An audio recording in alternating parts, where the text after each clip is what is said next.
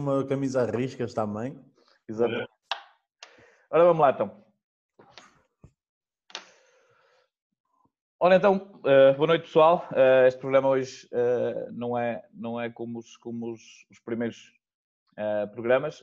hoje temos cá um convidado, um convidado que nos vai ajudar até de alguma forma a, a trazer os assuntos que temos estado a, a falar nos últimos programas.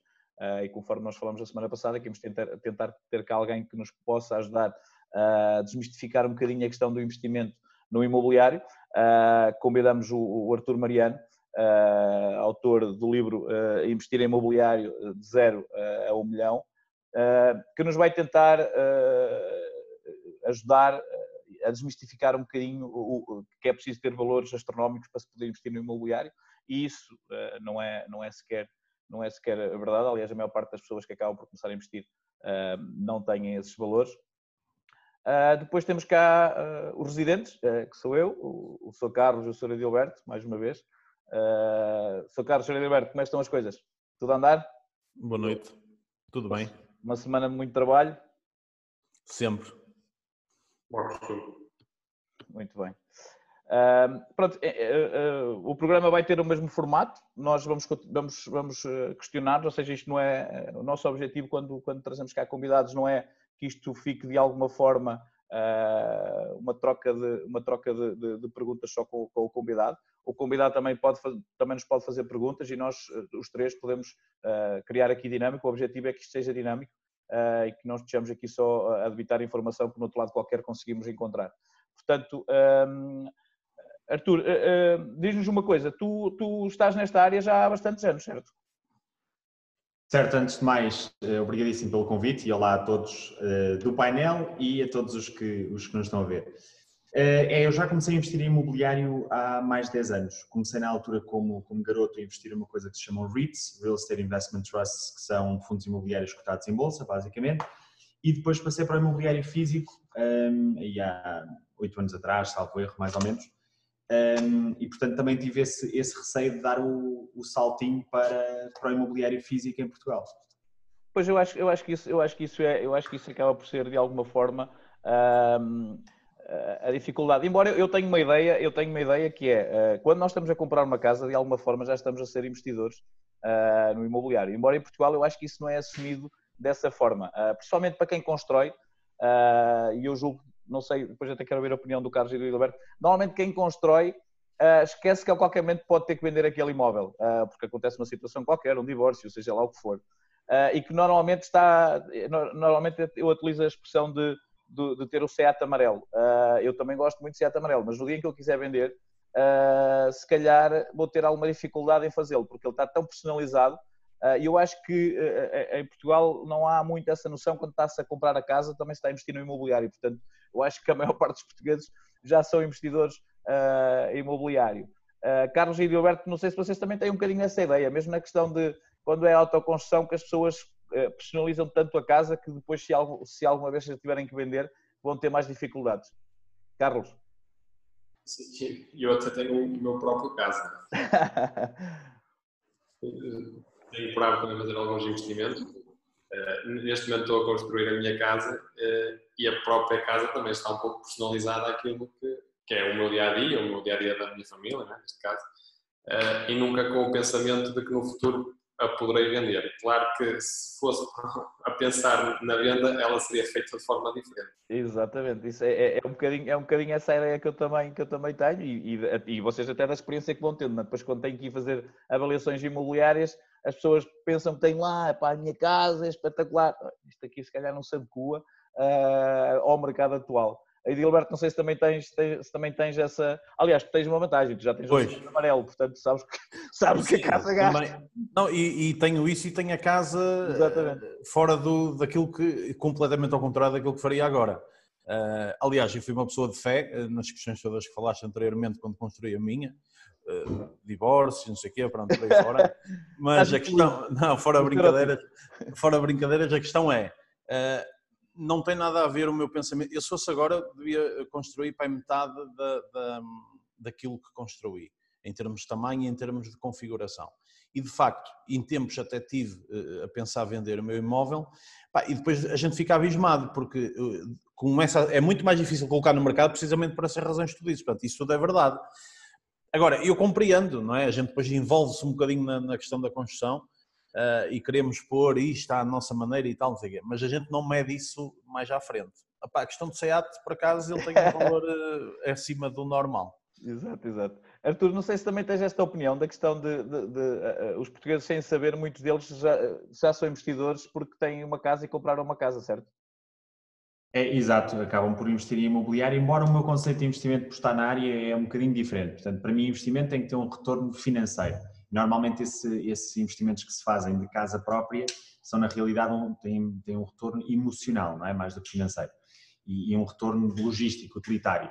E as pessoas normalmente compram uma casa, normalmente, até como o Adalberto estava a dizer, muita gente acaba por comprar uma casa e fazer uma casa maior do que se calhar faria Ehm, com, com determinados acabamentos eh, acima daquilo que faria se pensasse numa ótica financeira.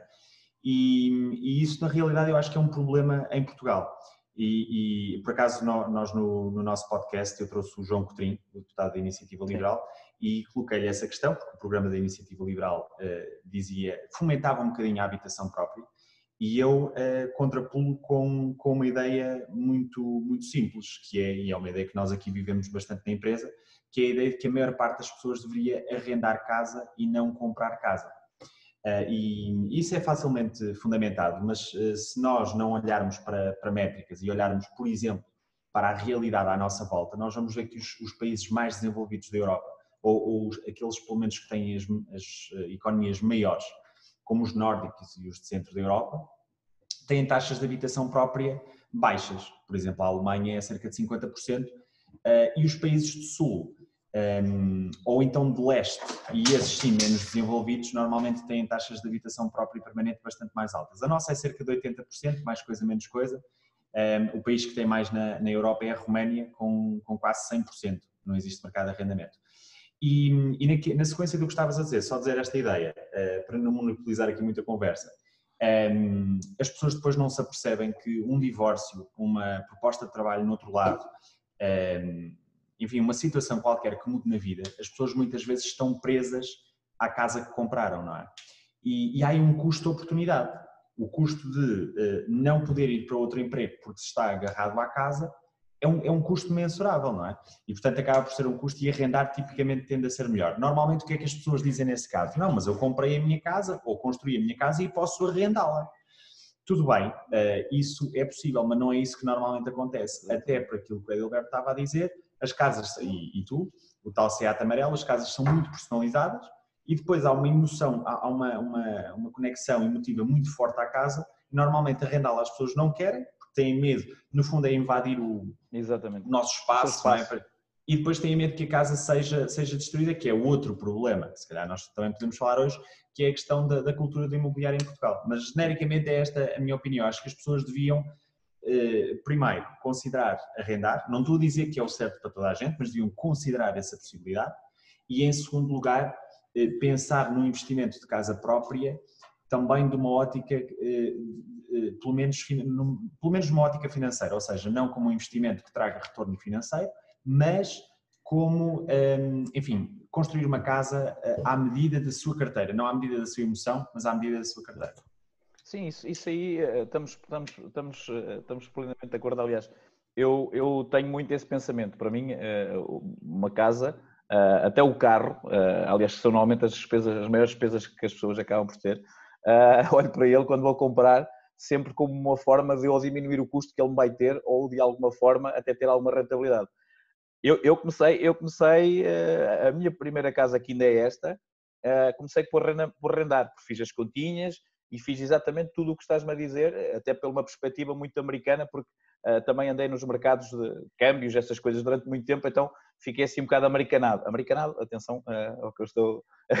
se bem que hoje, hoje ser americanado com aquele presidente, uh, pronto, se calhar não é, não é, não é boa ideia. Mas a questão aqui é, de alguma forma, eu só comprei, eu só comprei, acabei por depois comprar a minha casa porque ela era um bom negócio e porque o mercado do imobiliário baixou e o próprio proprietário me fez uma proposta que para mim era irrecusável numa perspectiva do que eu pagava de renda e de, de, de adquirir. Uh, portanto, mas a maior parte das pessoas de facto não faz essas contas. Aliás, o mercado imobiliário se formos a ver muitas vezes em alguns dos países que tu falaste, Uh, e até nos Estados Unidos, muitas vezes quando constroem, tentam ter uma um segundo anexo para poder arrendar e pagar o custo que tem a primeira casa. Em Portugal já se começa a ver aqui algumas coisas disso, mas ainda é muito, é uma coisa. Uh, e depois é a questão que tu falas, de facto, a emoção e a questão de, ah, eu até arrendava a minha casa, mas até prefiro ter fechada porque podem-me estragar. A casa está fechada, está-se a estragar. Uh, portanto, e depois há muitas formas de, de evitar essas questões com seguros e, e hoje em dia a, a, a, lei tem vindo até em favor, em favor, em favor disso. Uh, vocês, uh, Carlos e Edilberto, vocês também cada vez mais conseguem perceber que há pessoas com vontade de investir no imobiliário, muitas vezes até sejam eles bons negócios já ou não, embora depois também cabe-nos a nós consultores fazer esse trabalho, é? perceber, mas começam a ter cada vez mais, já há alguns anos, do que vamos conversando, pessoas com vontade de investir no imobiliário, muitas vezes não sabem é, é como é que, qual é o caminho certo, Carlos a realidade é essa. E principalmente com as taxas de rentabilidade que atualmente a banca e os produtos financeiros oferecem aos clientes, né, com rentabilidades praticamente de 0%, uh, vê-se as pessoas, principalmente aqueles que têm mais poder económico, mais capacidade financeira, uh, a investir em, imóveis. Uh, há aqui algumas situações que nós poderíamos até aconselhar a alguns clientes, por exemplo, aquilo que o Arthur estava a falar, se as pessoas pensassem mais numa perspectiva de arrendamento, aí se calhar conseguiriam fazer uh, mais investimentos imobiliários, mesmo com a compra e venda de imóveis, uh, porque mesmo na própria banca, se necessitassem da, da, tal situação do financiamento, tendo em conta que não teriam nenhum encargo a não ser a renda, teriam mais probabilidades e mais facilidades de concessão de crédito para esse tipo de investimentos, porque há muitas pessoas no mercado que conseguem ter um, um, um único crédito é? e depois não, não têm margem para ter um, um, segundo crédito com um segundo investimento. E nessa perspectiva, aquilo que o Arthur estava a falar é, é muito interessante, no sentido da pessoa optar pela renda e, se calhar, fazer alguns tipos de investimentos financeiros uh, para rentabilizar, assim, uh, ter algumas rentabilidades mensais, nestes casos, tendo em conta que, atualmente, os produtos financeiros da banca rentabilidades praticamente nulas. E Gilberto, também, também, também concordas com a opinião do Carlos e também tens tido experiência de, de, de clientes que, que, que, pretendem investir? Nos últimos anos, sim. Isto é cíclico, quer dizer, a situação económica do país, uh, o imobiliário começou a crescer em termos de, de valor e claramente abre um bocadinho os olhos a, a, quem, a quem procura ganhar dinheiro com isso. Depois, a questão que, que o Carlos falou e bem, tenho tido muitas situações de pessoas que efetivamente têm algum dinheiro no banco e agora o, o dinheiro não está a render, portanto, e então as pessoas veem o imobiliário como uma oportunidade. Olhando para aquilo que é o arrendamento, olhando para aquilo que, que, que não está a render no banco, preferem investir no imobiliário porque adquirem um bem próprio, que depois vai pagar, uh, a rentabilidade será, será a renda e ao mesmo tempo uh, criam, criam património. Portanto, tem, isso tem acontecido. Nestes, nestes últimos anos, isso tem sido a visão das pessoas, e, e bem, e bem. Mas numa ótica de comprar para arrendar. A experiência que tenho tido é essa. Sim, eu também acredito que o mercado tem estado um bocadinho a desmistificar exatamente por isso, pelos valores que estão, que estão que neste momento estão a surgir no mercado, né? quer dizer, nós cada vez vemos mais uh, pessoas uh, que estão nos centros, nos centros das grandes cidades, que estão de alguma forma a fazer, a fazer dinheiro com os seus imóveis porque eles valorizaram bastante e depois estão de alguma forma a, a, a ir para os arredores, ou ainda, ainda há pouco falava com, com um senhor que me diz que vendeu a casa no centro da cidade e que deu para comprar duas casas uh, nos arredores uh, e uma para, para, para, habitar e outra para arrendar. Uh, e isso é, ou seja, basta fazer contas para perceber que o, que o senhor neste momento tem uma vida muito melhor, só porque mudou, eu tenho a ideia que foram 5 ou 6 quilómetros, nem foi nada de especial, foi mesmo sair, sair do centro, estava numa zona histórica, portanto o imóvel valorizou bastante. E o senhor estava quase na idade da reforma e já há muito tempo que andavam-lhe a tentar fazer aquela, aquela angariação e alguém que lá chegou e fez-lhe as continhas e disse, está bem, mas você seguir daqui, eu consigo dois imóveis, um para você viver e outro para você ganhar dinheiro com ele. E muitas vezes esta questão não está em cima da mesa, ou seja, eu tenho a ideia que mesmo, uh, mesmo quem, quem está na, na, área imobiliária, e quando, quando, estou a falar aqui de mediadores imobiliários, muitas vezes não tem esta, uh, esta, esta, esta capacidade de muitas vezes desmontar isto e pôr isto em números, não é? Porque às vezes é um bocadinho isto, é pôr isto em números. Não há, não há muito mais a fazer e é disso que nós estamos a falar. Mas por falar em números, vamos aqui falar um bocadinho mais com o Arthur sobre sobre o seu livro. Artur, esta necessidade de escrever este livro, que já vai na segunda edição, e que nós depois vamos colocar aqui o link para, quem ainda não, para quem ainda não tiver o livro e o queira, e o queira comprar,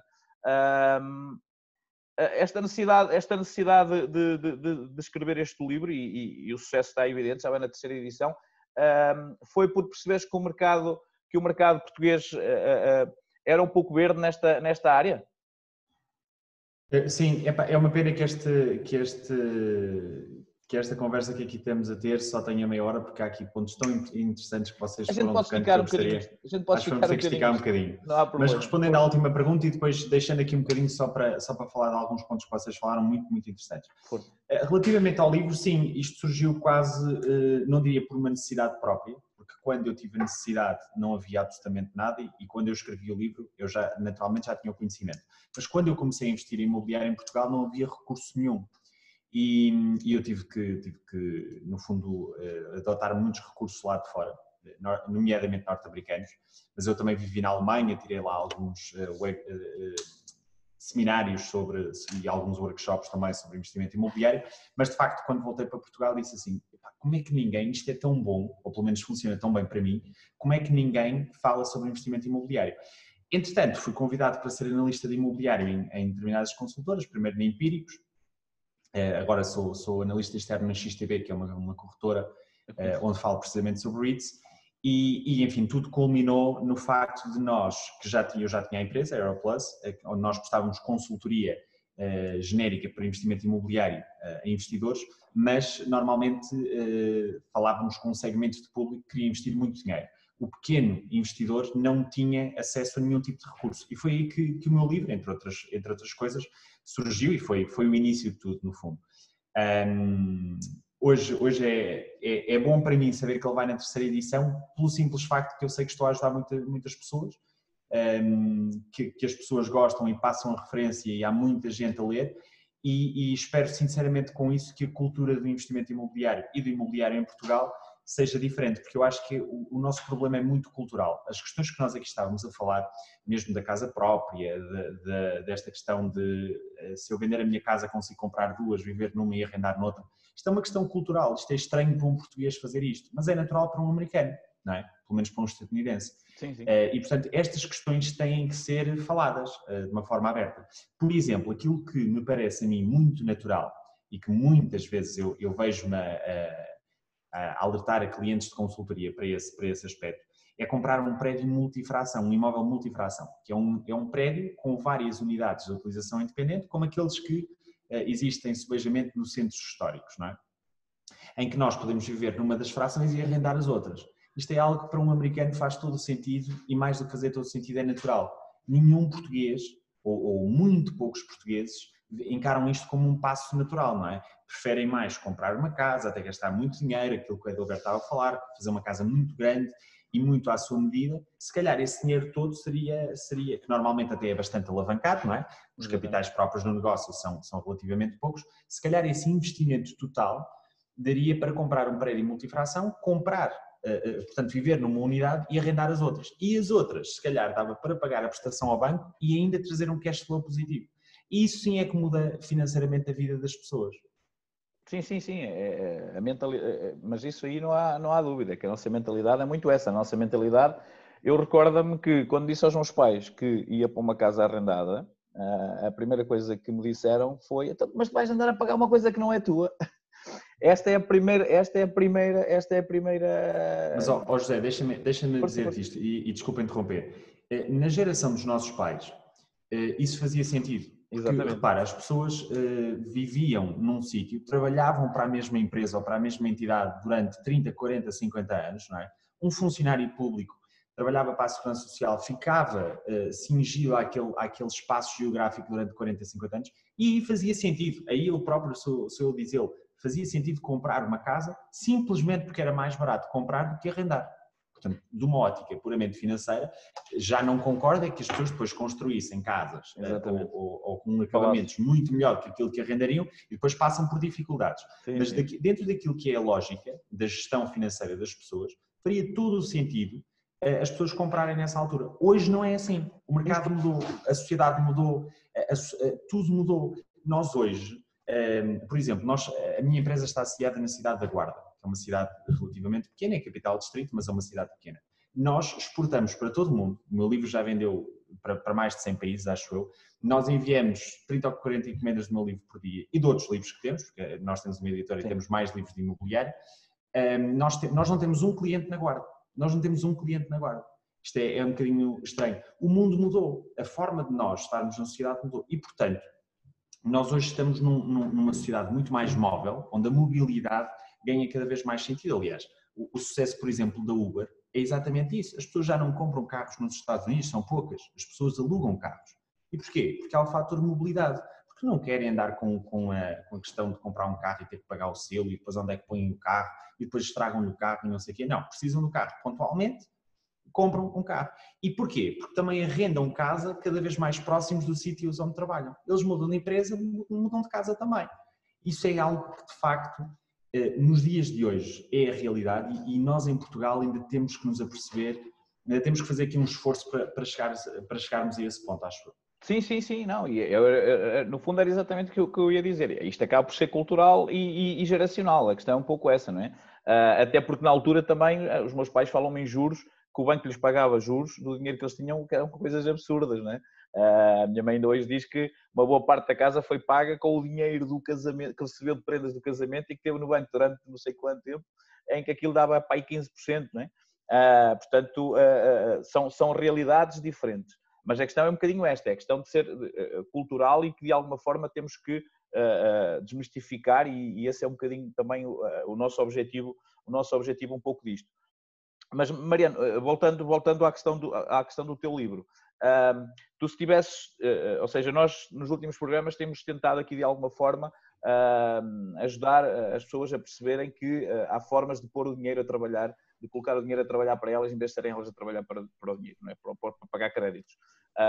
portanto, é possível, do, do, do que já percebi e também do que foi, do que foi lendo e, e vendo nos teus vídeos, que não precisa ser milionário, ou seja, aliás, o teu livro diz exatamente isso, é do, do zero zero ao milhão. Uh, portanto, uh, uh, se tivesses que dar três ou quatro conselhos, para além de, de, de, comprarem o teu livro, porque às vezes, aliás, eu vi, eu vi até, julgo, acho que foi no, no, um dos teus vídeos mais vistos, em que tu dizias que era o investir 100 euros, em que tu dizias que o comprar um livro já, já, é, já é o investimento. Portanto, a compra do livro pode, pode ser exatamente esse investimento. Portanto, se tiver 100 euros, uma parte já pode ser para comprar o livro e já, já vai ter esse retorno.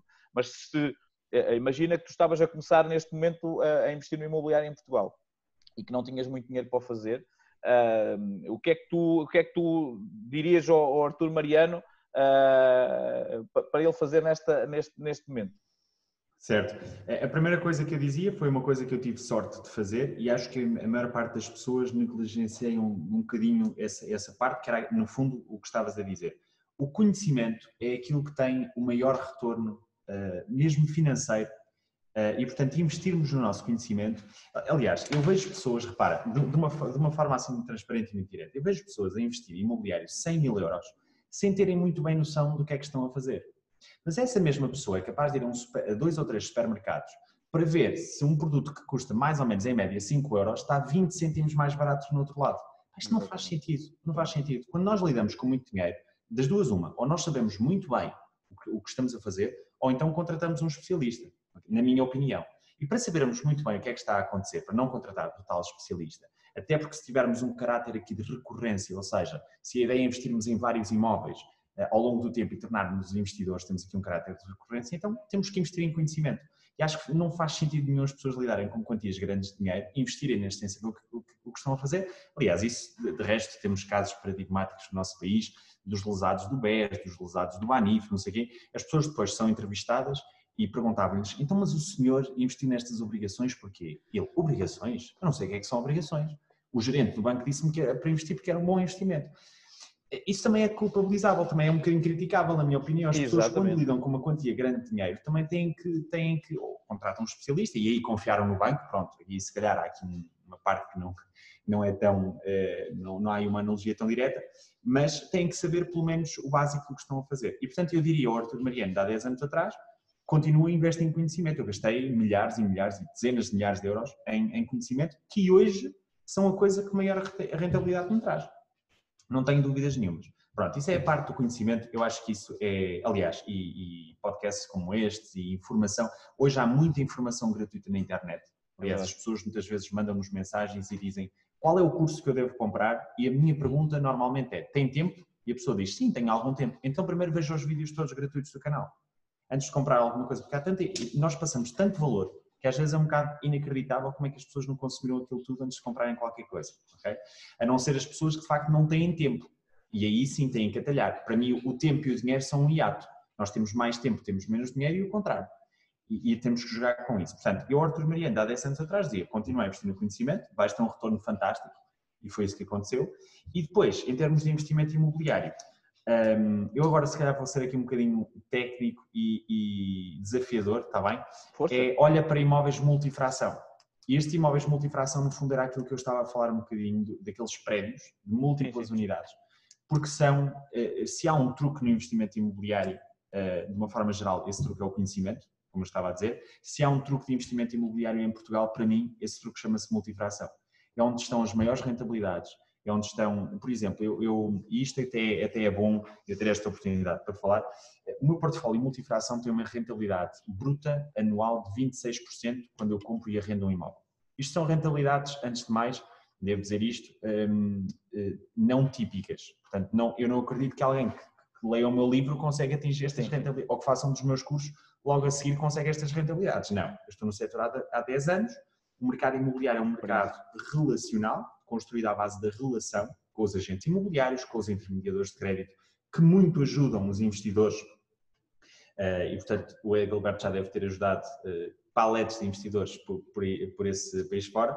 Um, mas isto é na base da relação, não é? Eu ter uma boa relação agora com o Edilberto, por exemplo, permite-me dar um toquezinho ao Edilberto e dizer, olha, Edilberto, eu tenho aqui um negócio assim assim, eu quero que me arranjes a taxa de juros mais baixa possível e é uma boa relação que eu tenho com ele, um negócio que já fiz antes, que me vai permitir o Edilberto dizer, sim senhor, eu vou investir aqui tempo com o Arthur, porque temos aqui uma relação criada. Isso pode significar, se for 1% na taxa de juro, Sim. ao final de 30 anos podem significar dezenas de milhares de euros, não é? Uma relação. Um, e, portanto, o, o, o, mercado imobiliário é de facto relacional e, e, e, temos de tirar vantagem disso e temos que construir essas relações com agentes imobiliários. Portanto, alguém que esteja a começar, eh, na minha opinião, deve ir para o terreno, sem dúvida. Deve falar com outros agentes, com outros investidores imobiliários. Deve falar com muitos agentes imobiliários. Deve falar com gestores de banco e com intermediadores de crédito. Normalmente os intermediadores de crédito têm esta vantagem de conseguem falar com vários, com, com, a banca toda ao mesmo tempo e escolher a melhor solução para o cliente, não é? Devem falar com gestores de lojas que vendem eh, revestimentos, equipamentos, não é? Esse tipo, o material sim, sim, de construção, sim. se forem fazer obras. Que é essa boa relação com aquele gestor de loja que lhe vai permitir ter boas condições, até financeiras. E devem, devem explorar isto. Agora, quem tem menos tempo tem que usar mais do dinheiro. Então tem que atalhar e tem que investir mais, ainda mais em conhecimento, conhecimento pago. Não sei se responde. Sim, se sim, sim, sim, sim, sim. Uh, aliás, é, é, é, um bocadinho, é um bocadinho uh, uh, a noção que nós também temos da questão da relação e de, da capacidade. Aliás, falamos muitas vezes sobre isso, até principalmente com a questão da relação que nós temos com os bancos. A nossa relação, e eu partilho dessa opinião do Edilberto e do Carlos, e, e eles falam muitas vezes sobre isso, e, e, e quando era consultor também partilhava e cultivava isso, que era a nossa relação muitas vezes não é com o banco, é com quem está no balcão, é com quem está, ou seja, eu posso ter uma relação com o banco, mas depois não me dou bem com, com os balcões, ou tenho dificuldade em lidar com os balcões, uh, as pessoas que lá estão, se não sentirem essa, essa, essa, essa de alguma forma, essa, essa aproximação, uh, provavelmente podem me dificultar a vida. Uh, e nós muitas vezes conseguimos melhores condições e, e, e o Gilberto e o Carlos conseguem melhores condições exatamente por isso, porque trabalham com balcões que o balcão também sabe que ao trabalhar com eles eh, têm clientes, um determinado número de clientes garantidos, portanto consegue as melhores condições. E ah, nós, eu lembro-me lembro de alturas em que tinha clientes que me diziam, então, mas eu sou cliente desse banco e não consigo as condições que você me está a conseguir no mesmo banco. E a questão é um bocadinho essa, é a questão da relação. O cliente às vezes vai uma vez ao banco e o gestor nunca ouviu na vida, uh, e isso faz toda a diferença. Estamos, quanto a isso, estamos, estamos, estamos de acordo. Eu, por acaso, essa questão que estás a falar de, de, de, dos prédios uh, faz todo o sentido e eu também é, é um bocadinho. Sou, o meu medo hoje em dia é comparar-me com os norte-americanos, não é, não, é uma, não, é, não é uma coisa boa. Uh, ainda eu fico cabelo aqui já cor de laranja. Um, mas a questão é, há uma série que eu costumo ver, que é Shameless, em que de facto há, há, lá uma tipa que o sonho dela era exatamente isso. E depois conseguiu, mas pronto, a série é um bocado também caricata. Mas de facto há essa cultura de uh, vou comprar o prédio, vou viver no, no, normalmente até no, é no rechão, porque para a malta quando for a descer eles sacarem-lhes a renda. Eu acho, uh, portanto, e há essa cultura e de facto essa tipa vinha do nada e conseguiu ali um, um, um, pequeno investimento e a primeira coisa que ela fez foi, foi isso. Fez as renovações, que é uma coisa que eu também, que eu também já percebi que, que tu que faz, ou seja, comprar imóveis uh, e, depois, e depois de alguma forma uh, uh, investir neles. E eu tenho a ideia que um, o Carlos também tem, também, também tem um bocadinho esta veia de o investidor que compra um imóvel ainda por acabar ou, ou, ou já com uma certa idade e que faz obras. Carlos, isto também começa a ser uma, uma coisa cada vez, cada vez mais do dia a dia de, de quem é certo? Eu, eu, acho que é um pouco aquilo que temos falado. O, o que já é feito lá fora, se calhar nos, nos grandes países já há, há, alguns anos, começa a ser feito cá passado algum tempo. Sim. Neste momento, vê-se muitos investidores já com essa perspectiva, ou seja, a questão de comprar, reabilitar e vender traz grandes rentabilidades no, no mercado imobiliário.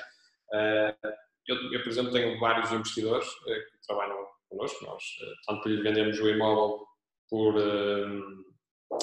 ou seja, o imóvel no estado atual, é? que eles, em todos eles fazem obras, incluindo muitos deles atualmente já estão a investir até no próprio mobiliário, que gastam, por exemplo, ali 5, 6 mil euros e conseguem ainda rentabilizar mais, vamos supor, gastou ali 5 e conseguem buscar 10 por, por aquele investimento que está a fazer. Uh, também já se, já se nota uh, essa preocupação da parte dos investidores, não só comprar, okay, comprei uh, e vou vender. Comprei, vou reabilitá-lo, vou transformar aqui, torná-lo mais valioso para o mercado e aí sim ter a rentabilidade máxima, tirar, tirar o, o partido máximo do, do imóvel. Mas, mas diz-me uma coisa, do que nós vamos falando é, uh, os teus investidores não são tão, não, não, não têm as características do que vamos falando aqui e o Arthur estava a falar. O teu investidor é um investidor mais com capacidade, não é? E que muitas vezes tenta apanhar, por exemplo, os prédios ainda por acabar e de alguma forma não é arrendar, é, é terminar e vender com uma margem uh, uh, ligeira, salvo seja, com uma boa margem, porque essa capacidade de investimento nesse tipo de prédios, cada, ou seja, encorta, encorta o número de pessoas com essa capacidade. Portanto, tens muito mais este tipo de investidor que eu acho que é o, ainda é o, ou seja, dentro do, de quem está disponível para investir, depois temos quem investe para arrendar e temos quem investe para vender. Uh, e, e, tu tens muito mais o investidor que uh, compra, uh, termina ou, ou, ou, reabilita e vende, é isso? Sim. Neste momento, aqui na agência, tanto temos o investidor que compra o imóvel usado, reabilita e vende, como temos o investidor que compra o prédio em estrutura, porque desfruta um pouco da, da, da crise. crise Sim. em 2009, 2010, ou muitos prédios que foram entregues à banca, aos prédios por terminar, os grandes investidores, aqueles que souberam aproveitar a altura para fazer os investimentos certos e rentabilizar, uh, ou, ou, ou, ou, mesmo até conseguiram, fruto do capital que têm, esperar pelo investimento certo e na altura exata fazer o investimento, aquilo que o Mariano estava a dizer, aquelas rentabilidades de 26%, okay, é possível perceber que não é comprar hoje um imóvel e amanhã está a vender 26%. É, o mercado é volátil. É? é preciso comprar na altura certa e é, rentabilizá-lo na altura também exata. E foi um pouco isso, ou seja, aproveitar uh, as ocasiões de mercado. No mercado imobiliário, quer ele esteja em alta ou em baixa, as oportunidades de investimento vão sempre surgir. Porque hoje compramos um imóvel, uh, será mais caro, mas também conseguimos vender mais caro há uns anos atrás os preços estavam mais baixos, mas também se compravam os imóveis mais, mais, mais baratos, neste caso. Por isso, as oportunidades de investimento no mercado imobiliário vão sempre surgir. Sim, não, eu, eu acho, eu, e até, e até uh, voltando ao que o Mariano falava há pouco, uh, a, questão, a questão é um bocadinho mesmo essa, ou seja, a questão da relação, eu acredito que o que ele também estava a falar da relação é que o facto de também teres boas relações também trazem bons negócios, seja em época alta ou em época baixa. Portanto, a, a relação e tu estás dentro do mercado e tendo a mesma questão de, se calhar para algumas pessoas, o facto de ele dizer a questão de, de, de malta dos materiais de construção, a malta dos materiais de construção sabe o que é que está a acontecer no mercado, no mercado de construção, portanto, sabe quem está para comprar, sabe quem é que está para reabilitar, sabe o construtor sabe, é, é, é, é, uma, é um bom ponto, é um bom ponto de encontro de alguma forma. E Dilberto, tu tens, tu tens também de, de, de alguma forma alguma, alguma uh, uh, os clientes cada vez mais, do que vou falando contigo, também já começam eles próprios a ter uma segunda hipoteca para arrendamento, ou seja, têm, começam a olhar para este mercado como uma, uma, uma, possibilidade de comprar um segundo imóvel e com isso o imóvel estar a ser pago com a renda e ainda tirar, ainda tirar algum valor daí. isso, quem, quem olhar para isto assim à primeira, à primeira, à primeira da primeira vez pode pensar, bem, se isto correr mal, esta família vai se empancar toda, porque depois não vai ter dinheiro para pagar dois imóveis, uh, como é que vai ser? Que desgraça. Mas hoje em dia, com a questão das taxas de esforço, essa questão de alguma forma também já está salvaguardada, certo? Ou seja, uh, não é porque é um segundo imóvel que a taxa de esforço é, é negligenciada, certo? Certo. Uh, Chama-se um investimento mais controlado nesse, nesse caso, porque estão dependentes do banco. Tem eventualmente uma poupança pequena que pode servir a tal dita uh, entrada, não é? Que muitas das vezes agora existe. Uh, em habitação secundária normalmente anda na ordem dos 20%, podendo recorrer ao financiamento dos restantes 80% e tem que ser sempre enquadrável como se fosse a primeira habitação em termos de taxa de esforço, quer dizer, dentro daquelas taxas de esforço que, que, que já conhecemos que são possíveis para aprovação de crédito, continua a ter que manter esse critério. Logo, diminui. Ora bem, a taxa de esforço foi criada, eh, não foi para, para os bancos, eh, a taxa de esforço foi criada com sentido e ela faz sentido. Se nós vimos bem, ela faz todo sentido.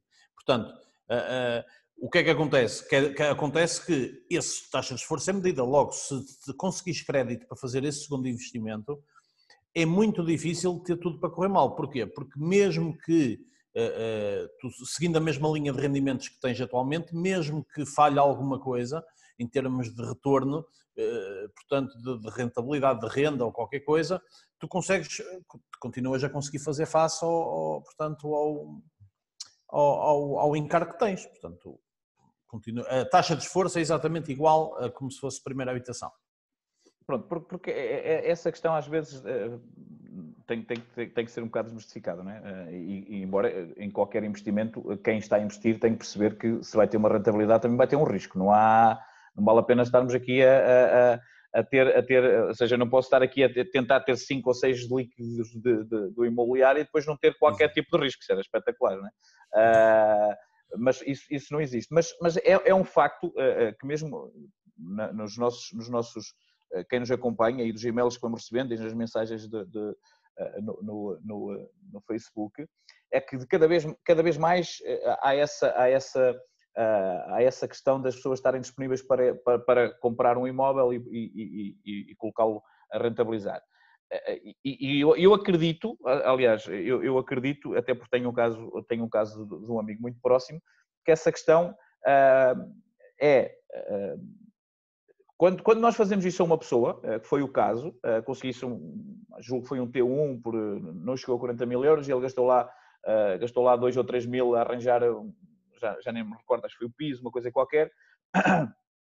E passados uns meses o imóvel dele já valia 50 e tal mil, foi uma valorização, mas ele preferiu manter arrendado e neste momento paga-lhe paga o crédito e ainda lhe dá 100 e tal euros por mês líquido. Uh, o engraçado é que depois todos os amigos à volta dele acham que a gente agora, os bons negócios, como é óbvio, uh, é um bocadinho isso. Uh, são bons negócios porque não há muitos.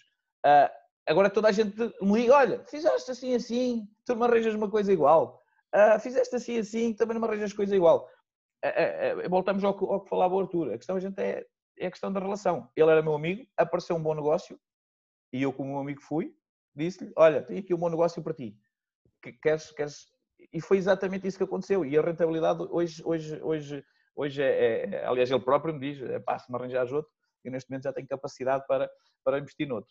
Uh, e eu acredito que muitas vezes é a, única forma, ou a forma mais rápida de mudar um bocadinho a, a ideia das pessoas e, e, a cultura das pessoas é ter alguém próximo que investiu no imobiliário e está a arrendar, mas tu não tens medo que te partam a casa. Epá, não, tenho seguros, tenho essas coisas todas, uh, portanto estou salvaguardado. Uh, portanto, é um bocadinho essa mudança que eu acredito que, que, que, que possa acontecer. Também vai ser um bocadinho porque uh, começa a, a, ter gente próxima deles que, que, fazem, que fazem, que fazem esse, esse, esse trabalho. Um, a questão, a questão da remodelação, da, da remodelação de, de imóveis, uh, Arthur, eu sei que também é um dos assuntos que tu, que tu, abordas, tu abordas bastante. Um, mas eu aqui até queria abordar de uma outra forma uh, que, que, que, inclua aqui também outro tipo de, de, de, situações, que é, e nós também voltando ao mercado norte-americano, há muitos programas, basta, basta ligar a televisão que há muitos programas em que as pessoas investem 5 mil para a casa valorizar uh, 10 ou 15. Uh, cá em Portugal também não há muito essa, essa, essa, essa noção. Uh, a ideia que eu tenho é que sempre que um, um, um mediador imobiliário uh, surgir essa situação, quando o faz, porque o problema às vezes é que também está aqui, é, é que o próprio mediador não, não, não o sugere, ou seja, chega lá, olha para o imóvel, diz que ele vale tanto, e não se dá ao trabalho de fazer uma análise, mas se você fizer isto, isto, isto, isto, isto, uh, vai valorizar muito mais. Uh, uh, esta questão de olharem, das pessoas às vezes investir no próprio imóvel para o valorizar, também não é, não é muito normal em Portugal, certo Artur? Uh, não, José, não é normal, por, por aquilo que estavas a dizer, que não é normal também o agente imobiliário chegar ao pé da, do permitente comprador e, ou do, do prospectivo comprador e dizer-lhe, se fizer A e B, o imóvel vai valorizar, porque também não sabe, vamos ser sinceros, normalmente os mediadores imobiliários também investem muito pouco em conhecimento a esse nível, noutros, noutras áreas felizmente estão, estão bem, eh, ao nível de facto, das, pelo menos é a minha experiência, atenção, sim, sim, sim, e aliás tudo aquilo que eu aqui digo é a minha experiência, portanto a minha experiência de facto os mediadores aí têm, têm uma grande, grande percurso a fazer. E portanto não sabem, não conseguem aconselhar os clientes naturalmente. E depois porque há esta, esta ideia mítica, como muitas à volta do imobiliário, de que uh, obras é muito complexo e lidar com, com licenciamentos e com a Câmara e com não sei o quê, e o empreiteiro rouba, e o empreiteiro depois eu não estou lá para supervisionar não sei o que que vai acontecer. Um, existe muito essa, essa questão. A título pessoal, o grosso que eu, que eu tenho feito nos últimos 10 anos é comprar prédios eh, que estão devolutos e em bastante mau estado e requalificá-los todos. Portanto, normalmente eu acabo por gastar bastante mais na obra do que na aquisição do imóvel. Isto não é uma ideia minimamente uh, aceitável, ou, ou, pelo menos uh, de consenso na, na, na, em Portugal e das pessoas que investem em imobiliário. Normalmente as pessoas preferem imóveis que não tenham obra e a terem obra que sejam coisas muito simples. É importante perceber, é que, e eu acho que este é o ponto. Mas a margem aí também é menor, não é? Exatamente, a margem é bastante menor, porque é possível ganhar uma margem na obra, por exemplo, eu hoje em dia tenho uh, pessoas que são colaboradores meus, ou de uma das minhas empresas, que uh, remodelam os imóveis para mim. Portanto, tenho equipas de empreitada, onde as pessoas são meus colaboradores, portanto, não tenho que pagar a um empreiteiro e essa margem que eu pagaria ao empreiteiro fica retida na empresa, no imóvel, e por quanto vou ganhá-la também quando fizer a venda. Um, mas mais do que isso, uh, e este, este, portanto, esta parte não é toda a gente que tem, que tem escala e estrutura para montar uma empresa e ter colaboradores façam obra, mas há uma coisa que toda a gente deve pensar, que é quando nós vamos a um imóvel que já está arranjadinho ou que falta só trocar uns azulejos aqui e ali e, e trocar aqui uma, uma, coisinha aqui e ali, há muita gente a competir por esse imóvel. É? Virtualmente qualquer pessoa compete por esse imóvel. Se nós formos a um imóvel que está devoluto, que precisa de mais de obra do que de aquisição, há muito pouca gente interessada nesse imóvel. E como tudo na vida, como, to, como, como todos os mercados financeiros, um, o imobiliário é regulado pela procura e pela oferta. Exato. E quando nós temos uma procura muito. Isto é basicamente a história do Warren Buffett, não é? Do melhor investidor do mundo. Sim, sim. Porque é que ele consegue, porque é que ele não consegue margens maiores do que 20% a investir se a maior parte dos traders profissionais consegue 100 e 200%? Porque o Warren Buffett, por exemplo, se quiser investir 100 mil milhões de euros, realisticamente só tem 10, 10 empresas nas quais pode investir, não é? Não pode investir numa empresa qualquer que iria comprar mil e tal por cento dessas empresas, não é? Exato. Não existe. E, portanto, ele, ele olha para ali para 5, 10, 20, 30 empresas. Mas, mas todas as outras pessoas olham para essas. Já o trader profissional pode olhar para uma empresa chinesa que nasceu ontem, não é? que vai enviar carga de um lado para o outro, e uh, o Warren Buffett não vai olhar para esse, nem um grande investidor. Então nós vamos por nichos, e o nicho melhor de investimento imobiliário, de facto, são imóveis que necessitam de muita obra. Agora, há aqui um hiato. Eu acho que a maior parte das pessoas devia estar mais consciencializada para isto, pelo menos as pequenas obras. Acho que as grandes obras, de facto, é preciso conhecimento e prática, e, e, e isto é tudo uma jornada. Acho que este é um ponto absolutamente fundamental. Tudo é uma jornada no investimento imobiliário. Eu, quando comecei a investir, não comecei a investir a 26%, seguramente. Nem comecei a investir em prédios. Comecei a investir em apartamentos a 8%, 9%, 10%, já, por aí, já não me recordo ao certo. E nós vamos crescendo, não é? Eu tenho 10 anos disto, tenho, tenho uma rede de contactos de 10 anos, já faz isto há muito tempo, falo com muita gente, a minha empresa tem milhares de clientes nesta área, portanto, tenho muito, muito conhecimento. Isto é uma jornada. Nas obras, eu acho que alguém deve olhar para um imóvel que necessita de obra, de alguma obra, eh, tanto mais obra quanto menos pessoas há potencialmente interessadas no imóvel para ajustar o rácio e procurar a oferta a seu favor e depois, com o passar do tempo, ir migrando para obras maiores, a rentabilidade vai crescendo, não é? Numa obra maior, se nós ganhamos 50% de margem, até porque depois há aqui a questão do volume, mesmo entregando a um empreiteiro. Quando nós somos investidores imobiliários, uma coisa é alguém faz uma obra e entrega uma obra a um empreiteiro, uma vez. O empreiteiro não lhe vai fazer uma atenção, não é? A atenção portuguesa não lhe vai fazer um desconto. Exatamente. Eu, quando trabalhava com empreiteiros terceiros, hoje em dia, como eu disse, tenho, as, tenho, tenho as, as, pessoas que trabalham só para mim nos meus imóveis, mas antes disso, quando eu trabalhava para empreiteiros, esses empreiteiros literalmente ganhavam um pouco de dinheiro comigo. Porquê ganhavam um pouco de dinheiro comigo? Porque eu dava-lhes tantos imóveis que eu exigia, eu fazia o preço. E eles diziam se tinham interesse ou não em fazer, mas a margem eu sei que era pequena. Mas isso só era possível porque eu tinha muita escala. Lá está, isto é uma jornada. Nem toda a gente vai, vai conseguir fazer isso por mais, por mais tempo que aqui ande e quase ninguém vai começar logo a fazer isso. Vai, portanto, eu acho que o conselho que dava à maior parte das pessoas é olharem para imóveis que necessitem de alguma obra, que vão criando relações, lá está, voltamos sempre às relações com os empreiteiros agora, que olhem para imóveis que necessitem de pouca obra, em que há ali um, um trade-off, um, um, um hiato interessante entre aquilo que é a complexidade da obra e de licenciamento e tudo mais. Por exemplo, olharem só para obras de interiores, em que não é necessário alterar a estrutura, é pintar, é renovar a canalização, é renovar os azulejos e pôr uma cozinha nova. Isso não exige licenciamento, exige uma comunicação só. Começar por obras dessas, porque uma, um, um, apartamento que já, que já exija isso tem com certeza menos pessoas interessadas do que um apartamento que esteja prontinho a habitar. E, portanto, se tem menos pessoas interessadas, tem um rácio procura-oferta mais vantajoso para nós e, portanto, à partida terá uma margem melhor. Espero que faça sentido.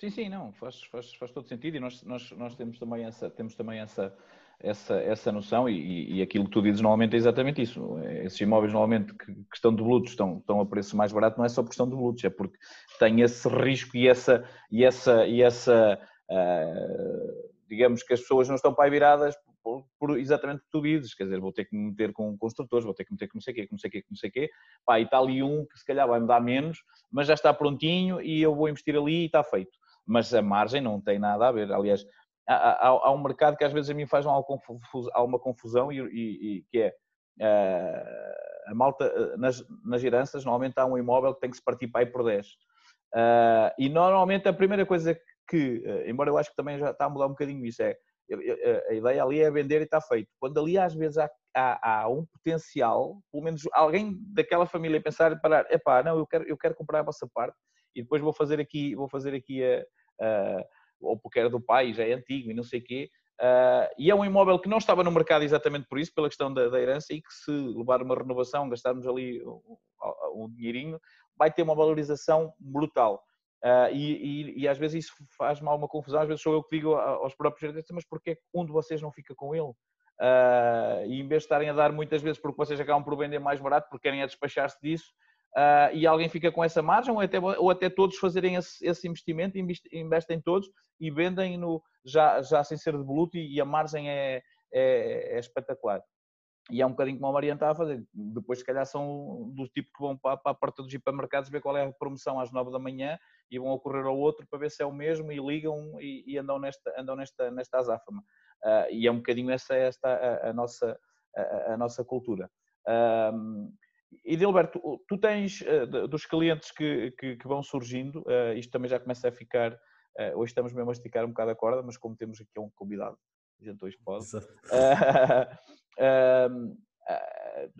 do, do, do, o mercado tu vais sentindo esta mudança, esta mudança das pessoas, ou seja, tu já começas a, sentir, e já estás nisto também há, há, há 10 anos, uh, tu consegues sentir, consegues notar as diferenças de, do mercado uh, para agora na questão do investimento, ou seja, consegues perceber que há mais pessoas que estão a olhar para o imobiliário como um investimento, notas essa diferença ou não notas grande diferença? Até porque também, também trabalhas em várias zonas do país. Uh, zona, sim, ainda bem que dizes isso, porque sinceramente continuo, continuo a achar que há zonas do país que olham para isso de uma determinada forma e, e, e portanto, e, existe essa divisão. Uh, isto é.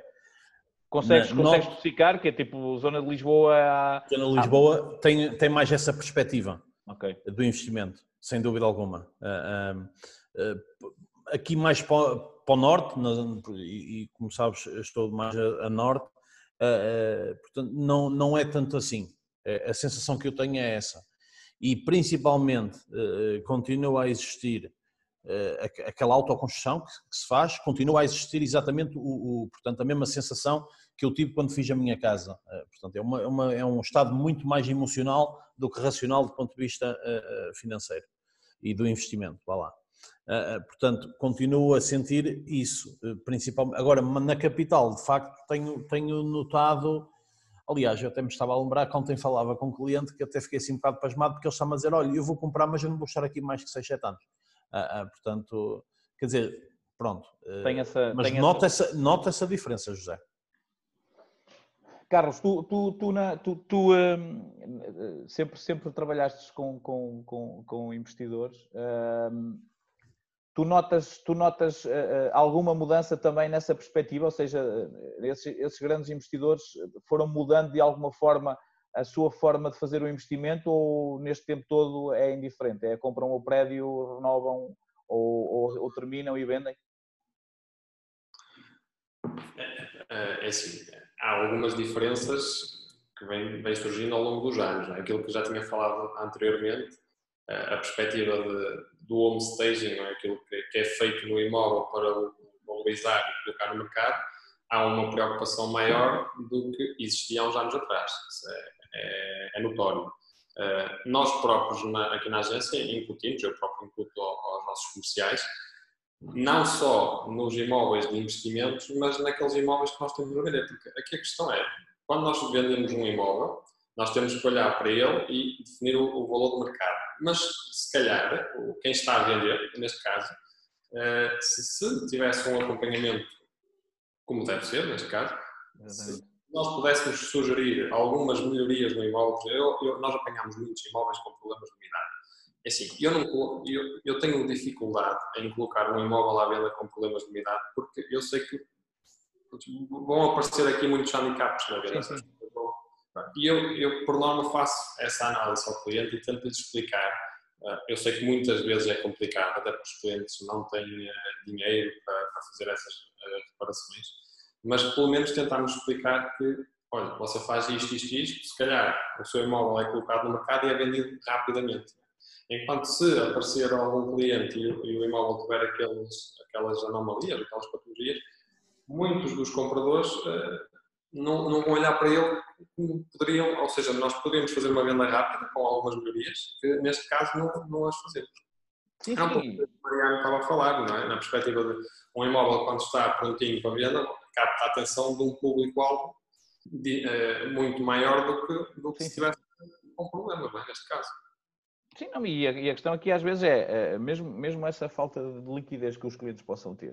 Uh, às vezes, o pedirem mil euros a alguém que automaticamente vai fazer valorizar o imóvel em 3 mil ou 4 mil, quer dizer, nem que diga ao, nem que diga ao amigo, é pá, emprestas-me os mil euros e eu em dois meses dou-te 1.200, ou seja lá o que for, né? é porque a valorização, principalmente nessa questão das umidades, é uma, e às vezes são coisas, são coisas fáceis de se fazer e baratas, e, e dispara, porque é, imagino chegar a um imóvel e, e, só o facto de ter umidade já, qualquer pessoa já Uh, aliás, convém ser para aí a última, a última o imó... aliás, esta porta está aqui, mas não é para abrir, deixe estar, não vale a pena entrar aí.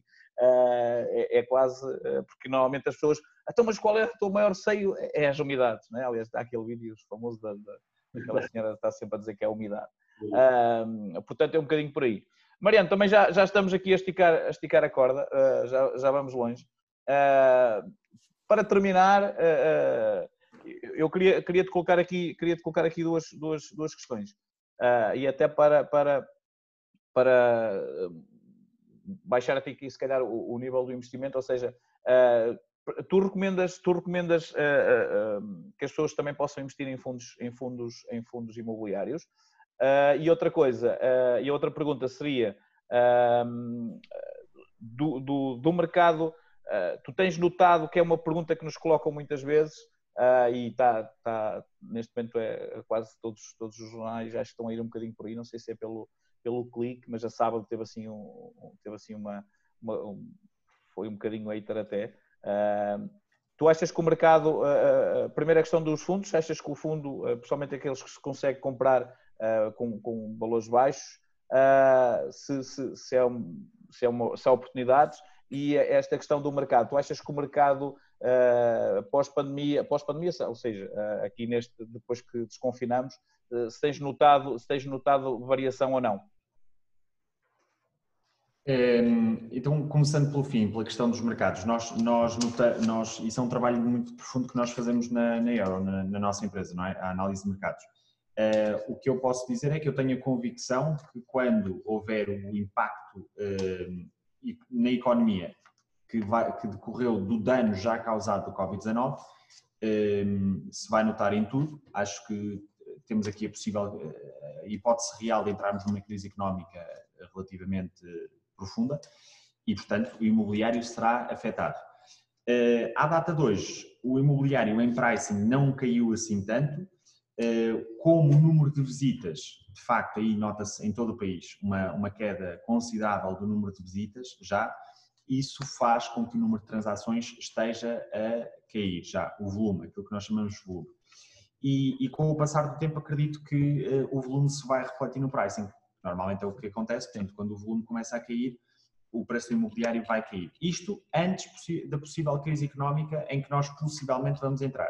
E, portanto, trocando agora isto por miúdos, eu acredito que o mercado vai, vai corrigir muito, especialmente em Lisboa uh, e Porto, mas especialmente em Lisboa, porque, porque o mercado está, esteve até agora uh, muito, muito, muito sobrevalorizado. Nós temos, aliás, um índice de sobrevalorização de mercados, ou de, ou de normalização de mercados, em que perto de um, um, ehm, quer dizer que o mercado está a corrigir, aquilo que nós chamamos de corrigir, um, um mercado que, em que o imobiliário não está uh, especulativamente alavancado e, um, ehm, e, portanto, abaixo de um está subvalorizado, acima de um está sobrevalorizado. Para termos uma noção, nesse índice, acho que o Porto está neste momento com 16 pontos e Lisboa já está nos 26. Portanto, há, um, há uma sobrevalorização muito, muito. E temos mercados em Portugal que estão perto de um. Curioso. Sim, sim, sim. sim. Um, ehm, pronto, isso foi, isso, foi, isso foi originado por várias coisas, desde o alojamento local aos, aos vistos Gold, programa recente sim, habitual. Enfim, houve aí várias, várias. Parece que a gente descobriu Portugal nos últimos Está na moda, anos, exatamente, é? era o que eu ia dizer, exatamente. Uh, uh, e entretanto, nós também fomos campeões da Europa de futebol e da música e tudo mais, e portanto, e toda a gente nos quis, exatamente. Uh, portanto, toda a gente quis, quis vir cá e acho muito bem, acho que, acho que isto é um país absolutamente fantástico, nós temos um país. É uma pena que os portugueses não deem tanto, tanto valor ao país que têm, que nós temos o. Quanto mais temos o país, mais gostamos disto, exatamente, exatamente. Exatamente, precisamente. Eu tive fora 5 anos, portanto, se calhar sofro dessa, desse mal. Agora, eh, portanto, acho que o mercado vai corrigir, mas isso não, não quer dizer. Isto é uma questão que eu falo muito com investidores. Aliás, a pergunta que eu recebo mais nos últimos 3 ou 4 meses é mesmo se eu estiver num evento, as pessoas vêm ter comigo, acha que eu devo comprar agora porque o mercado vai cair? Eu, depende, compra agora já com 50% de, de, de ganho, porque eu, eu consigo fazer isso, eu compro imóveis, lá está, voltamos àquela questão do rácio procura e oferta. Eu, sim, ganho, sim. eu compro imóveis onde ganho 50% nesse dia. Uso vários argumentos, pronto, isto tem, tem, a ver com conhecimento, não é? Exatamente. Com estrutura e tudo mais. Mas, mas é possível comprar 10, 20, 30% abaixo do valor do mercado com alguma consistência. E, portanto, se o mercado, vejamos este simples raciocínio, o mercado vem a cair 30%, hipoteticamente falando, para, a simplificação do raciocínio. Se nós hoje comprarmos um, um imóvel 30% abaixo do seu valor de mercado, mesmo que o mercado caia, nós não fizemos um mau negócio, continuamos protegidos, não é? E, portanto, depende, a questão de esperar depende um bocadinho qual é a alternativa. A alternativa é comprar hoje ao, ao valor de mercado, então esperar se calhar é uma, é uma alternativa plausível e, e interessante. Se a ideia é comprar uh, abaixo do valor de mercado, se calhar há aí uma proteção, um hedge bastante interessante uh, que, que, se deve ter. Mas tinhas feito outra pergunta no início, portanto esta era a questão... Ah, sim, a questão, a questão, a questão se, se tu achas que uh, numa questão de malta que até tem pouco dinheiro uh, e quer começar a investir no imobiliário, mas que a compra e venda ainda não é, ainda não é uma solução, se os fundos, se investir em fundos ah, imobiliários certo. é uma solução. Certo. É, nós temos vários tipos de fundos imobiliários e, portanto, eu, temos, aliás, estas questões do imobiliário, para mim, eu tenho que sempre esgrimi-las muito porque não é, isto não é binário, não é? Isto sim, sim. algum... É, nós temos fundos imobiliários clássicos, que normalmente a banca é mediadora, não é? é por exemplo, o Crédito Agrícola é mediador de um, para não estar aqui a fazer publicidade, o Crédito Agrícola é mediador de um, com o próprio nome, portanto, eh, esses fundos, nos últimos anos, têm tido performances, se considerarmos a performance agregada, eu não lhe chamaria miseráveis para não ser, ehm, para não ser aqui muito cáustico, mas performances que, na minha opinião, não são boas. Ok? E, portanto, esses fundos imobiliários, na minha ótica, estão fora do, uh, do radar. Esses fundos imobiliários normalmente têm uma estrutura muito pesada, têm uma direção muito pesada, que é muito bem remunerada, Exatamente. e têm toda uma estrutura, portanto as rentabilidades são baixas. Aquilo que de facto, para mim, são veículos absolutamente interessantes, que eu invisto, aliás temos uma série gratuita no canal, totalmente gratuito, na próxima terça-feira, salvo erro, sai, sai mais um episódio, são os tais REITs que eu estava a falar, Real Estate Investment Trusts, que basicamente são fundos imobiliários com uma regulamentação muito diferente onde, por exemplo, eles têm, isto é uma imposição da lei, têm que distribuir os dividendos dos lucros que, que, que geram num determinado exercício. Portanto, têm que distribuir pelo menos 80%, uh, eh, depende do, do, país e do REIT em particular, do setor, enfim, muitas coisas, mas normalmente distribuem 80% a 90% dos dividendos que têm. E as performances são muito, muito, muito melhores do que fundos imobiliários. Portanto, se estamos a falar de REITs, sim, aconselho, porque tem várias vantagens. Primeiro, não é preciso ter tanto capital ou tanto acesso a crédito como no investimento físico tradicional. Segundo, oferece a questão de diversificação. Eu invisto em REITs americanos, portanto, eu invisto em prisões nos Estados Unidos, eh, prisões privadas que depois são sim, sim, sim. Uh, alugadas é, com o objetivo. Exatamente, portanto, o é sistema tipo é, hospitais privatizado. Exatamente. Invisto em hospitais privados, também precisamente. Invisto em escritórios nos Estados Unidos. Eu, estou, eu nunca. Não, já fui muitas vezes aos Estados Unidos e já lá vivi, mas nunca fui a esses imóveis, nem sei, Sim. mas oferece-me aqui um fator de diversificação interessante. Um, e depois tem outra grande vantagem, que é uma vantagem do imobiliário. Quer dizer, nós, na minha opinião, estamos só a falar de muito longe do melhor veículo de investimento do mundo, que é o imobiliário, não é? E uma das características do imobiliário, que normalmente também se aplica nos REITs, dependendo do REIT, naturalmente, é o pagar mensalmente. Okay? Ao contrário de uma ação que normalmente paga trimestral, semestral ou anualmente, especialmente as europeias pagam anualmente se pagarem dividendos. É? Era que para dizer. É, nem todas em Portugal pagam. também não há disso, exatamente. Exatamente. Portanto, é, enfim, até temos duas ou três ações eh, em Portugal sim, sim, mas... são, mas regra geral não, não, não, é, não é esse o paradigma. E as ações nos Estados Unidos normalmente pagam trimestralmente. Nós temos vários REITs que pagam mensalmente. Qual é a grande vantagem de pagar mensalmente? Acho que já falámos aqui neste. É a composição do juro, não é? Sim, sim, a, oitava maravilha, a oitava maravilha do mundo em que podemos compor um, os ganhos. E depois também nos permite parquear o capital, portanto, alguém que tenha. Há muita gente que está nesta situação, se calhar estão-nos a ver e estão a dizer assim: mas eu tenho 20 mil euros. Neste momento, o meu acesso a crédito, eu falei com o Edilberto, a minha taxa de esforço é muito alta, eu não consigo obter aqui um crédito, ou não consigo obter crédito, ou as condições são boas. Não são boas, aliás. Portanto, Até porque, sem, sem querer interromper a questão dos 10%, hoje em dia, às vezes as pessoas ainda não têm os 10% e podem investir durante algum tempo esse, esse valor para conseguir chegar aos 10%. Era isso, que eu, era isso que eu ia dizer. Portanto, os 20 mil euros ou não têm acesso a crédito, ou ainda não está, não é o suficiente de vulgo dar de entrada para o tal crédito de 20% em habitação secundária, têm que fazer crescer essas poupanças. E querem imobiliário porque é o melhor veículo do mundo. É? E então podem optar por REITs e vão crescendo, vão pegando nesse cash flow mensal Também há REITs que pagam trimestralmente, e, e, mas há, alguns que pagam mensalmente e, portanto, vão, vão crescendo essas poupanças dessa forma. Portanto, tem todas estas vantagens. Eh, eh, de facto, tem que ver novamente com conhecimento, tem que fazer sentido para o perfil da pessoa, Exatamente. tem que fazer sentido para o estado em que a pessoa está, não é? Uh, muita gente que, José, aqui, vamos, vamos aqui dizer um, um caso só para que se perceba bem. Há aqui uma pessoa que está no mercado, o Edilberto já agora está onde? Zona Norte, em particular? Eu, eu estou aqui. Ao bar, ao bar. Ao bar, ao bar. famoso. Exatamente. Ultimamente famoso. Anda aos tiros com Medina, anda aos tiros com Medina, o presidente da Câmara.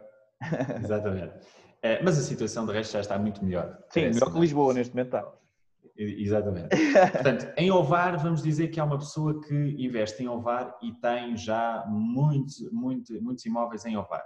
Falou com o Edelberto, teve sempre grandes condições do ponto de vista de financiamento mas está preocupado com a diversificação. E a pessoa, como de resto acontece muito na Zona Norte, especialmente no Porto, eu vejo que quem é do Porto não quer investir fora do Porto, porque olha para o imobiliário numa ótica de eu vou deixar este legado à minha família, não quero deixar em Lisboa nem em outro lado, quero deixar aqui, enfim, é uma questão muito, muito eh, bairrista, não é? Sim, Ou sim, sim. municipalista, se quiser.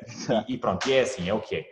Um, e esta pessoa uh, que, que, falou com o Edilberto quer diversificar mas não quer investir fora do ovar em termos físicos, porque não, não conhece, tem medo, gosta de ovar, quer ovar, mas tem estes REITs onde pode simplesmente pegar em algum capital começar, e diversificar automaticamente. Portanto, não, se o mercado de ovar de um dia para o outro cair, ele tem a proteção nos outros lados. Exatamente. E a diversificação no imobiliário é uma coisa muito importante, como em qualquer investimento, que como dizias há bocado e muito bem, ainda bem que lembraste, todo investimento tem risco, mas, mas, é como eu digo, é pá, viver tem risco. Nós corremos o risco de morrer, não é? Atravessar a estrada.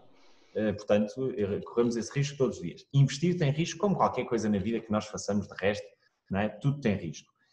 Um, agora, efetivamente, a diversificação é muito importante e normalmente as pessoas, especialmente em Portugal, não estão uh, consciencializadas daquilo que é a quase obrigatoriedade, sendo aqui a obrigatoriedade que é de facto muito importante, de diversificar e quais os veículos que podem usar para isso. E nesse contexto, os REITs em particular, como os fundos imobiliários também diversificam, mas na minha opinião Exatamente. as performances eh, recentes não têm sido tão boas e portanto essa seria a minha opinião. Ok, Maltinha, já vamos mais de Agora, José, antes de terminarmos, queria só perguntar uma coisa ao Carlos. Fico aqui por, sim, por sim, perguntar sim. se o Carlos tem notado na agência dele também aquilo que eu estava a dizer da queda acentuada de volume de visitas uh, ou se continua tudo em tops. O Carlão é um caso especial. Aqui eu não noto absolutamente nada, não, não noto quebras nenhumas. Inclusive, eh, posso dizer que o mês de maio foi o segundo melhor mês deste ano. Uhum. A vossa agência está localizada onde, Carlos? Sim, a agência está localizada em Esposente, que é aqui no litoral mais, mais norte. O nosso mercado mais ativo é a zona de Braga, Distrito de Braga, Póvoa de Certo. E aí não notam uma resistência grande das pessoas que são proprietárias de imóveis e que vivem neles a receber visitas pelo receio do vírus? Notei, uh, notei essencialmente no mês de abril, sim, no mês de abril houve realmente uma quebra caso, mas no mês de maio foi um mês de recuperação, sendo foi o melhor mês uh, daqui da agência deste ano. Uh, atualmente fazemos visitas todos os dias, fazemos vendas, não digo diariamente, mas quase diariamente. Uh, seja, neste momento eu não, não sinto essa, essa quebra do mercado. Agora, aquilo que o Arthur referiu, da análise que tem feita, eu aí sim acredito que iremos todos sofrer uh, uma quebra no, no mercado imobiliário, fruto daquilo que ainda irá vir, que é do desemprego, principalmente, que irá trazer aqui algumas quebras. E também no, no, acesso a financiamento, não é, Alberto? Na prática, se as pessoas tiverem ou, ou, ou, não tiverem empregos ou tiverem rendimentos mais, mais instáveis, eh, também podemos esperar aqui uma, uma quebra no acesso a financiamento, não é? É sim, claro, tudo conta. Eh, a própria banca está a reagir já, não é? Exatamente, a própria banca já, já reage e normalmente são os primeiros a, a reagir. Agora a questão é, eh, até ao momento, em termos de procura de financiamento, de facto não, não, não, não tenho notado quebra. Eh, isso é, isso é uma verdade. Eh, agora, se, se vai haver agora daqui a uns meses, uh, não sei. não sei, muito sinceramente. Sim, mas o desemprego, Agora, quando, quando, quando o desemprego começasse a... Acredito. E as moratórias... Exatamente, ou acredito que, eu, que eu, isso das moratórias assusta-me um bocado, ou acredito que, eh, que possa haver aqui uma, uma distinção maior entre quem, quem, quem tem acesso ao crédito ou não. Uh, acredito nisso, no, no, futuro bem próximo. Um, portanto, mas até agora não, mas também, é assim, nós não estamos aqui a andar um bocadinho a reboque do, do, dos meses anteriores, não é? Sim, Vamos tudo já vinha a ser feito. Yeah. Bem, mesmo o Carlos deve ter essa, essa experiência que nos, eh, muitas transações que se estão agora a fazer também vinham atrás, não é? O Carlos é um caso especial. É mesmo especial em tudo, ok. É, não, nós por acaso até vamos falando sobre isso, de facto, e, e, o Idilberto também de alguma forma não tem sentido, ou seja, nós um bocadinho à nossa volta temos a malta já a sentir uh, e, e, também um bocadinho por isso, por, pela forma como se trabalha e o digital, como sabes Arthur, também faz, faz, faz muita diferença, até pelo aquilo que falavas, o diversificar mercados, ou seja, eh, nem, nem um nem outro estão, têm, têm, têm um local físico a que se limitam a trabalhar, têm equipa espalhada Uh, aliás, o Carlos está em Esposende, mas depois tem uma equipa também em Braga que trabalha o mercado de Braga. Portanto, uh, e isso não se nota tanto, mas, mas deixando o Carlos falar, tenho ideia do que é que ele vai responder. Sim, sim, é um pouco isso. Assim. A questão da diversificação, eu tenho uma equipa que trabalha em, Braga, em Barcelos, em Viana de Castelo, na Póvoa. Uh, isto, o, diversificar também, ou seja, conseguimos abranger mais mercados e conseguimos efetuar, se calhar, mais, mais vendas. Eu não digo mais vendas, mas uh, pelo menos manter aquilo, o, ritmo de vendas que tinha no início do ano. Neste momento não tenho sentido essa quebra. Né? Agora, acredito que poderá acontecer uma quebra do mercado, mas vamos, os próximos tempos virão. É? Exatamente. É, a questão das moratórias vai, eu acho que vai ser muito, muito pejorativa e acho que, só para, só para rematar, é, é, achamos nós na empresa, na análise que temos feito, que Ehm, as pessoas que neste momento já perderam o emprego, aquele desemprego silencioso, sim, é? sim, sim, que era aquela mão de obra mais precária do ponto de vista de laboral, eh, essas pessoas também não estavam propriamente a aceder a crédito, não é?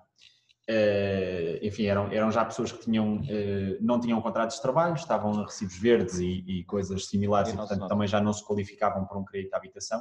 Suponho que hoje em dia já seja mesmo impossível, não é? sim, sim, sim, uma pessoa com, com um recibo verde uh, classificar-se para isso. E um, ehm, há a questão das moratórias que estão aqui a, a mascarar um bocadinho as coisas. E, e, depois há a questão da banca que já está a reagir, mas também vai demorar aqui alguns meses a restringir. Eu acho que aquilo que o Edilberto disse é precisamente isso. Vai haver uma diferenciação muito grande entre quem tem e quem não tem acesso, mais do que propriamente a banca chegar e, e, e cortar a torneira, não estamos numa crise financeira. Não é? Sim, sim, sim, sim. A diferença da anterior é exatamente essa, é que neste claro. momento os bancos têm liquidez Uh, portanto, uh, não é por aí. Uh, mas pronto, pessoal, eu acho que esta conversa mais cedo ou mais tarde se vai repetir pela, pela dinâmica que, que, que, que criamos e que ficou aqui tanto por, por dizer. quero, queria agradecer, queria agradecer ao Arthur este, este bocadinho que, que, tirou para estar connosco. Eu vou, eu vou colocar depois, vou colocar onde, podem, onde podem acompanhar o Arthur, seja no YouTube, seja no site, seja o livro que, que, que recomendo que comprem. Uh, Carlos e Delberto, não sei se querem colocar mais alguma questão ao Arthur. Olha, eh, eu quero agradecer, uh, portanto, achei muito interessante este bocadinho que nós tivemos aqui. Uh, pena, pronto, eu acho que até já passou uma hora e tal. já, já, já. Estamos a esticar agora. Pronto, de forma que agradecer, é muito interessante e sempre ao, ao dispor e que a gente possa repetir isto brevemente. Carlos? Sim, queria agradecer. há aqui vários assuntos que que pronto, não tinha tanta experiência como é a questão dos fundos de investimento e a, opinião do Arthur acho que é relevante, mesmo para, para as pessoas terem uma ideia, como é lógico, a parte do conhecimento que falámos no início é sem dúvida a mais importante, e, ou seja, saber o que é que vamos fazer, saber onde investir, ou então uh, ter o apoio de profissionais, como é o caso do Arthur, que nos possam dar algumas dicas. Acho que a intervenção foi sem dúvida importante e agradeço este bocadinho, passou uma hora, mas agradeço tudo. Pronto. Arthur, também queria agradecer, exatamente, também queria agradecer imenso a oportunidade de estar aqui e de falar de algumas destas questões que pouca gente fala e agradecer também poder falar com, com intermediadores de crédito, com consultores na área e com mediador, não é? Ou alguém na área da mediação, que é sempre muito interessante para mim. Aliás, passo o dia a fazê-lo e adoro ter esta, ter esta, hum, até entrar em detalhes mais técnicos, porque é relevante para mim e acho que com isto ajudamos toda a gente. Isso, isso no fundo é o mais importante. Portanto, muito obrigado. Ok. Malta, obrigadíssimo. Quem nos está a acompanhar mais uma vez, se tiverem questões, é, é só colocar aí que entretanto vamos respondendo. Um abraço a todos.